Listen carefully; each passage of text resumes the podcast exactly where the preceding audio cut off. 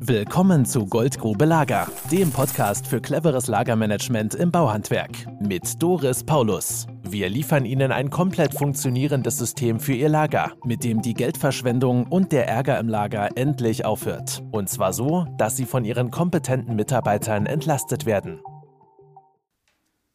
Herzlich willkommen in der Goldgrube Lager. Ich bin Doris Paulus. Heute gemeinsam mit Miguel Caposti, hallo. Matthias Oelze. Heute geht es um ein ganz spezielles Thema, nämlich Digitalisierung im Lager. Und die sorgt für feuchte Träume. Feuchte Träume, genau. Was heißt das für unsere Kunden oder Interessenten? Die sind halt richtig geil auf Digitalisierung, Digitalisierung ihrer Prozesse, ähm, verkennen aber, aber oft, dass es an der Realität im Handwerk vorbeigeht. Ja, genau. Und dann kommen wir mit sowas Blöden wie Formularen um die Ecke. Und dabei wollen sie doch alles mit Klick, Klick, Klick fertig. Genau, und äh, das heißt nämlich zum Beispiel papierloses Büro. Super geil. Ganz toll, wenn man es hat. Okay, vielleicht schafft es doch mal ein Prozent. Ist schon eine echte Herausforderung. Und das Allertollste ist aber dann, ich gebe dir einen Scanner und? Scanner am Regal. Das ist die absolute Krönung, was sich alle wünschen. Das sorgt erstmal für sauerfeuchte Tonne. Ja, genau. So, und wieso ist das so ein echtes Thema? Weil, wenn ich daher gehe als Mitarbeiter, ich nehme so einen Scanner raus, gehe ans Regal, nehme was raus, scanne das ab und stecke das ein und äh, fahre dann auf Baustelle. Und was passiert nachher? Ja, ich bringe die Hälfte wieder mit von der Baustelle und packe es wieder ins Regal zurück und vergesse dummerweise das Scannen und wieder Zurückbuchen des Materials.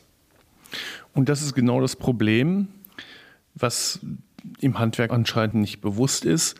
Digitalisierung erfordert erstens penibelst genau definierte Prozesse, die passende Hardware dazu, eine gut funktionierende Software und dann noch die Mitarbeiter, die sich konsequent an diese Prozesse halten. Ja. Und das macht das Ganze so schwierig einzuführen. Genau, weil als erstes müssen mal die Prozesse definiert werden. Und in der Regel ist das so, wenn wir in den Betrieben anfangen, dass die Betriebe weit, wirklich sehr weit davon entfernt sind, im Lager irgendwelche Prozesse zu haben. Wir führen dann erstmal die Prozesse ein und die gesamte Belegschaft erlernt erst einmal, was bedeutet es, in Standards zu denken und zu handeln. Weil auf der Baustelle sind es freischaffende Künstler. Müssen sie auch sein, damit sie ihre Jobs hinkriegen. Der Knaller ist natürlich, wenn die abends dann zurückkommen, weil in der Regel landet dann die Kiste im Eck. Wir wollen ja abends heim. Und zwar schnell, wenn es geht. Und wer hat dann schon Lust, 14 Teile wieder zurückzubuchen? Das ist ja das eine. Und dann gibt es ja noch den anderen Prozess, nämlich den Reservierungsprozess. Wie schaut denn der aus? Ja, es ist folgendermaßen, wenn für einen Auftrag Material gebraucht wird, aus dem Standardmaterial, dann wird das vorreserviert durch den Projektleiter und im Idealfall wird es auch durch den Lageristen ins Kommissionslager getragen.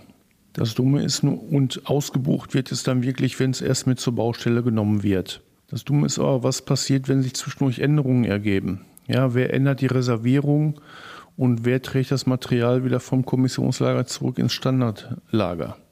Ja, das ist also ein Aufwand, der da entsteht, den viele gar nicht äh, berücksichtigen, gar nicht auf dem Schirm haben, wenn sie über dieses Scannen am Regal nachdenken. Und der Knaller ist dann, wenn die Reservierung sich ändert und es handelt sich um sechs Meter lange Fensterprofile, ne, acht Stück für die Reservierung, tragen wir es mal ins Kommissionsregal und dann tragen wir es wieder zurück und am besten schon mit zwei Mann. Dann habe ich zwei Lageristen beschäftigt in einem 40-Mann-Betrieb, die sich nur um Reservierungen kümmern. Und einer kümmert sich dann vielleicht um die Warenannahme, Wareneingangsprüfung, das, was wir als wichtig erachten. Das heißt, dieser Reservierungsprozess ist überhaupt nicht bekannt. In der Regel. Und dann kann es natürlich vorkommen, ein Projektleiter geht ins Lager, schaut nach, wie viel ist da, acht Stück, super, ich brauche nur vier, geht zurück, drei Tage später schickt er seine Leute auf seine Baustelle und alles weg, weil nicht reserviert. Und ansonsten müsste der ständig flitzen, wenn er selber macht, um ständig die Reservierungen durchzuführen oder wieder aufzuheben. Ja, also da muss ich sagen, ist mein Traum ziemlich unfeucht, wenn ich mir so was vorstelle. ich weiß ja nicht, wie es euch geht. Und irgendwie kommt mir das dann auch so vor wie, also Scannen am Regal, wenn man sich das vorstellt, das sind ja Lagerregale, das sind ja tausende von Artikeln drin. Manchmal eine Bühne, zweite Bühne noch mit oben drauf, das sind dann 10.000 Stück. Und dann läuft dann also einer durch und scannt am Regal den Nachschub. Also und scannt wieder am Regal die nach und da scannt er wieder und da scannt er auch was und da auch was. Das ist ja wie Flyer verteilen in der Zeit von Social Media. Und das wird unter Digitalisierung verstanden. Ist schon irgendwie seltsam, oder? Also ich meine, ich verteile ja auch keine Flyer mehr heutzutage. Und deswegen finde ich das so interessant, wenn wir dann kommen und dann packen wir unsere Formulare aus und verlangen, dass nach Standards gearbeitet wird. Und was passiert dann? Ja, dann wird natürlich erstmal gestöhnt und gesagt, wir sind papierlos, wir wollen keine Papiere und wie könnt ihr denn jetzt mit Formularen kommen, wo wir halt auch einfach sagen, die Leute müssen es erstmal richtig sprichwörtlich begreifen, die Prozesse müssen verstanden werden und dann kann man, wenn die Prozesse wirklich verstanden sind und verinnerlicht sind, dann kann man es auch digitalisieren. Was sagen Sie bei dir, wenn du mit den Formularen ums Eck kommst als erstes? Also die Betriebe, die ein papierloses Büro haben, fangen natürlich auch an zu stöhnen. Ne? Ja. Ganz klar. Aber wie Miguel schon sagte, ähm, man muss es erst begreifen und es ist ja auch so, so ein Prozess muss sich einspielen im täglichen Geschäft und es kann ja auch sein, dass sich Änderungen ergeben in der Prozessabfolge. Ja, und bevor ich halt sowas digitalisiere, muss ich halt wirklich wissen, was ich überhaupt digitalisieren will, ne, wie der Prozess wirklich letzten Endes aussieht. Und wenn es geht, bitte bis ins Detail, bis zur sechsten Variante. So ist das ja auch bei uns an der Warenannahme und dann kann ich es digitalisieren. Ja, und dann kommen wir mit den Kärtchen ums Eck. Und dann wird natürlich gesagt, ey, das ist ja noch voll analog, ey. Wie siehst du das? Ähm, ja, geht auch nicht anders im Handwerk. Die Branchensoftwares, die es im Handwerk gibt, die bauen ja alle auf die Materialwirtschaft auf. Und was natürlich auch viele Handwerker nicht wissen, diese Materialwirtschaft wurde erfunden für die Industrie. Und die Industrie, die kennt zum Beispiel kein Kommissionsmaterial. Beispiel, ich möchte mir ein Auto kaufen, Modell XY, da kann ich wählen aus einer Zubehörliste. Nur wenn ich etwas außerhalb dieser Zubehörliste haben möchte, dann bekomme ich das nicht beim Hersteller. Ja, und das ist der Grund, warum die Industrie mit Ein- und Ausbuchungsvorgängen arbeiten können. Die kennen nämlich nur Standardmaterial. Mhm. Und wenn ich mein Auto bestelle, dann geht direkt schon ja, die Anforderung für die Zubehörteile, die ich dazu bestelle, an die Lieferanten raus und die schicken dann halt dementsprechend das Material, das ich in meinem Auto verbaut haben möchte. Genau, und zwar als Standard definiert in der gesamten Kollektion und nichts außerhalb, es sei denn, man ist wirklich im sehr, sehr hochpreisigen Bereich da kriegt man alles. Aber das ist nicht da, wo wir uns normal bewegen. Unseren Standardkühlschrank werde ich nicht so schnell mit goldenen Griffen kriegen. Diese standardisierten Prozesse, die sind das A und O eines Handwerksbetriebs, wenn ich digitalisieren will. Weil erst muss ich die Prozesse standardisieren und dann kann ich die digital abbilden. Und ich habe den Eindruck, dass das oft andersrum versucht wird. So, oh, ja, ich will einen mobilen Monteur. Und in dem mobilen Monteur machen die dann Klick, Klick, Klick, Unterschrift und ha, fertig. Und dann frage ich mich, okay, welche Artikelliste hat der Kerl dabei? Und dann stellt sich raus, ja, das ist eine Artikelliste, die hat uns der Softwarehersteller zur Verfügung gestellt. Und dann denke ich mir immer so, oh, und was hat das mit dem Betrieb zu tun, was sie brauchen? Ja, das, äh, die haben das halt so vorgeschlagen. Und dann habe ich oft so die Idee, da fehlt das Fundament. Da fehlt das Fundament der Prozesse, das Fundament die eigene hauseigene Artikelliste, mit der ich exakt das abbilde, was ich benötige in meinem Betrieb. Und dann kann ich arbeiten. Und dann macht das auch für die Mitarbeiter Spaß und Sinn. Da machen die auch gerne mit. Wie war das denn bei dir bisher, äh, Miguel? Was hast denn du da erlebt in der Richtung?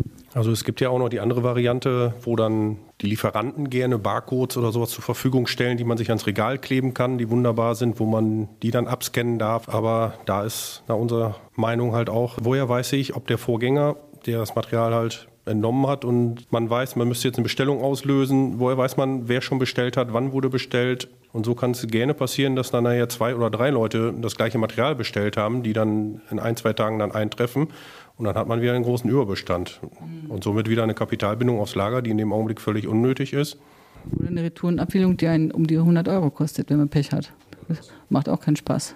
Was fällt dir noch zu dem Thema ein? Ja, dazu kommt ja auch noch, dass jeder Lieferant, jeder Großhändler sein eigenes Süppchen kocht. Ja, das heißt, und ich bestelle ja nicht alles bei einem und demselben Lieferanten. Das heißt, ich habe, wenn es übel kommt, drei, vier, fünf verschiedene Systeme parallel laufen. Und allein das ist schon ein Risikofaktor für Chaos.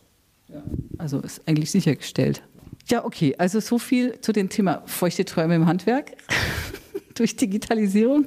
Und wenn man da genauer hinschaut, dann äh, ist das eher so nicht so ein Traum, so eher Richtung Albtraum geht es dann, wenn wir da so ganz genau hinschauen und hindenken. Manche Leute behaupten ja von uns, wir sind total gegen Digitalisierung, weil wir mit unseren Bestellkarten ums Eck kommen. Also, wie ist denn das? Echt? Nö, also wir wollen Digitalisierung nicht verteufeln und auch nicht lächerlich machen. Ganz im Gegenteil, wir reiten ja auch so ein bisschen auf der Welle mit. Man muss halt nur mit gesundem Menschenverstand und Augenmaß gucken, was ist heute mit vertretbarem Aufwand möglich an Digitalisierung im Handwerk und das dann auch konsequent und behutsam einführen und dann halt abwarten, was die Zukunft an Entwicklungen bringt. Denn in der Industrie ist das Digitalisierung auch nicht von heute auf morgen groß geworden, sondern es hat auch Jahre oder Jahrzehnte gedauert und so wird es im Handwerk genauso aussehen. Da wird es Betriebe geben, die sind ganz weit vorne mit dabei, die haben aber auch schon vor vielen Jahren erlernt, in Standards zu arbeiten und können diese Standards jetzt in digitalisierten Standards abbilden. Und dann gibt es Betriebe, die fangen halt jetzt an, Standards zu erlernen und können das Ganze eben in zwei, drei Jahren dann sehr schön auch digital abbilden. Was hast du noch dazu als Idee, Miguel? Mir fällt jetzt eigentlich nur ein, wenn man das Paulus-Lager einführt, erlernt man halt viele Standards und werden viele Standards aufgezeigt und von daher kann man es eigentlich nur jedem empfehlen. Ne? Das war jetzt schon der Werbeblock. Oh, danke. ja, es freut mich, dass Sie uns zugehört haben und äh, danke nochmal für Ihre Zeit, die Sie uns geschenkt haben. Wenn es Ihnen gefallen hat, freuen wir uns über fünf Sterne in iTunes und empfehlen Sie uns doch weiter, damit möglichst viele Menschen endlich aus dieser Hamsterradfalle rauskommen und mit ihrem Betrieb gut Geld verdienen, so wie es sich für einen Inhaber gehört. Bis dahin wünsche ich Ihnen weiterhin gute Geschäfte und auf Wiedersehen von Matthias Oelze, Miguel Caposti und Doris Paulus aus der Goldgrube Lager, die wir Ihnen auch wünschen. Tschüss! Das war Goldgrube Lager. Wenn Sie mehr wissen wollen, melden Sie sich heute noch für ein Infogespräch.